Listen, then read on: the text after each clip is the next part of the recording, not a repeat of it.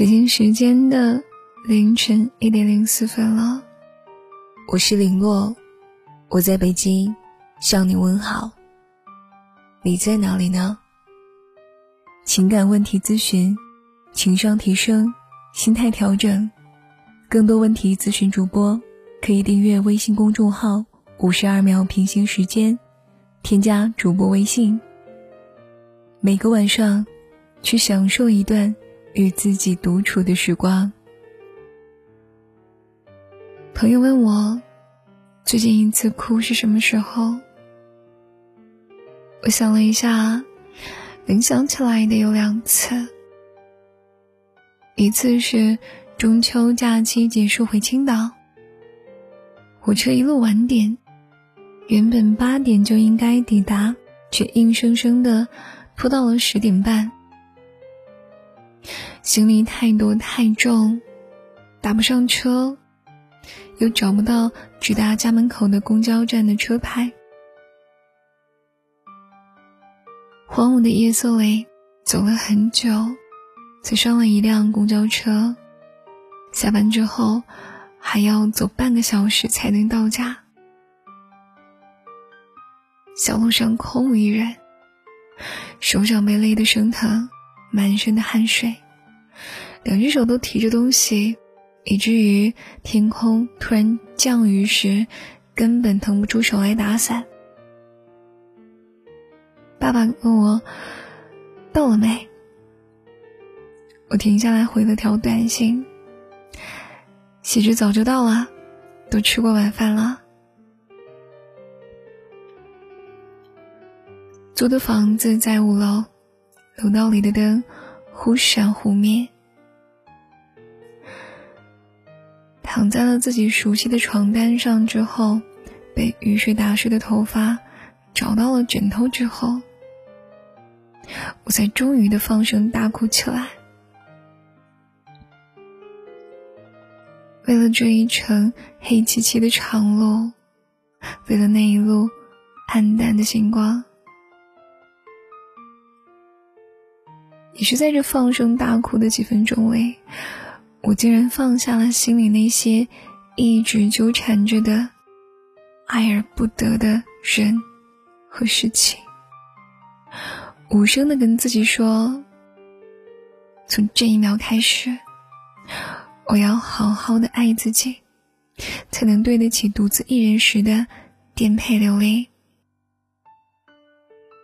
而那些我从前固执付出却一无所获的东西。且就让他们随风而去吧。另一次哭是在上个周末，节高日临近，因为出差一周，只好将要修改的书稿存进了 U 盘里，带在路上。那一周的工作量突飞猛进，不仅修改完了旧稿，还写了一万多字的新文章。周末出差结束回家，还没有来得及将 U 盘里的内容复制到电脑上，结果逛街回来之后，忽然发现 U 盘跟零钱包一起不翼而飞了。我原路返回，确定自己再也找不回来时，坐在路边的椅子上痛哭流涕，丝毫不顾自己的形象。可是，哭过之后，还是要回家，冲个热水澡，然后凭借着模糊的记忆，将那一万多字再重新的写出来。你看，我们曾经都将最柔软、缱绻的内心，交给了最动荡不安的未来。他晴天里的一个霹雳，你就能听到心底的某个部位被“滋啦”一声烧焦了一块儿。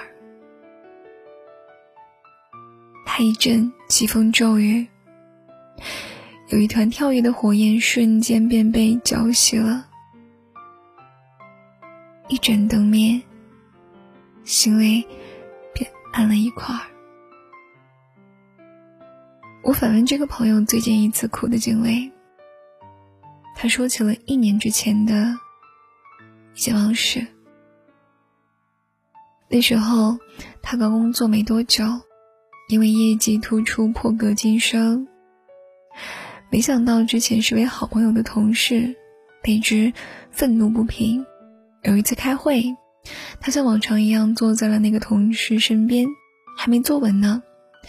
却只见同事狠狠地摔在桌子上，文件夹之后换到了别的位置。其他周围的同事很诧异的看过来，只有他一个人笑容还僵在脸上。他也不气，只是觉得伤心。当年他新入职的时候，手把手的教他用公司软件的。和会议室里当众给他难堪的，暗地里冷嘲热讽的，是同一个人。好几年后，他跳槽去了更大的公司，偶尔路过旧东家，还能看见那个同事的身影。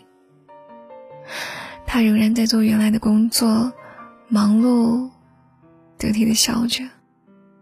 好像和数年前的样子并无二致。朋友屏了口气，又深深的呼了出去。往事皆已飘散，而人总要往前走。学的毕业前夕，我 H。还有班里的另外一个女生在宿舍聊天。我当时还没有工作，一直听那个女生讲述刚去工作的种种的艰辛，听得我都为她觉得不值。后来她走了，我跟 H 说：“你看她工作好辛苦啊。”H 淡淡的笑了笑，跟我说。谁没有过一段辛苦的时光啊？他大三暑假在一个服装的公司实习，刚刚入职，正好赶上广东的盛夏，整整三周都在仓库里面整理库存，极其闷热。毕业之后呢，他又换工作，去了北京的一家地产公司。当时我就发短信问他。工作怎么样啊？生活还习惯吗？他说，都挺好。可是我经常是凌晨一点的时候才收到他的短信，还见过他拍下幽暗的地下室的照片。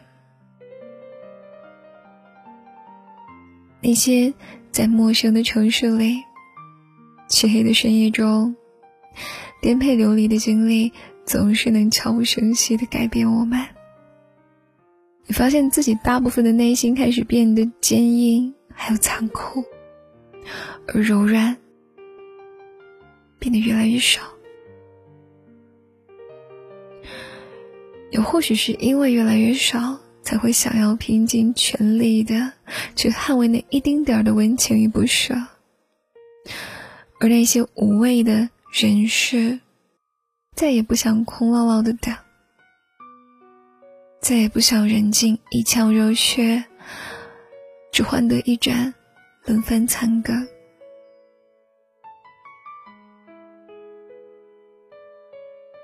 我们总能学会一个人修水管，颤颤巍巍的爬到架子上换灯泡。应酬之后。还能忍着头晕与反胃，为自己调一杯酸奶来解酒。仍然感谢青春里那些艰难的时刻，那些异乡的漂泊，那些在暗夜里面一边跟自己说着加油，一边往前走的日子。一定是他们成就了今天的我们，让我们有着。足够坚硬的躯壳，去捍卫那些不可磨灭的柔软与美好，也有足够温暖的初心，去拥抱那些终将到来的慈悲，还有懂得。在那些最艰难的时刻，我只是一直走着，等那些漫山遍野如萤火一般的星光，重新的亮起来。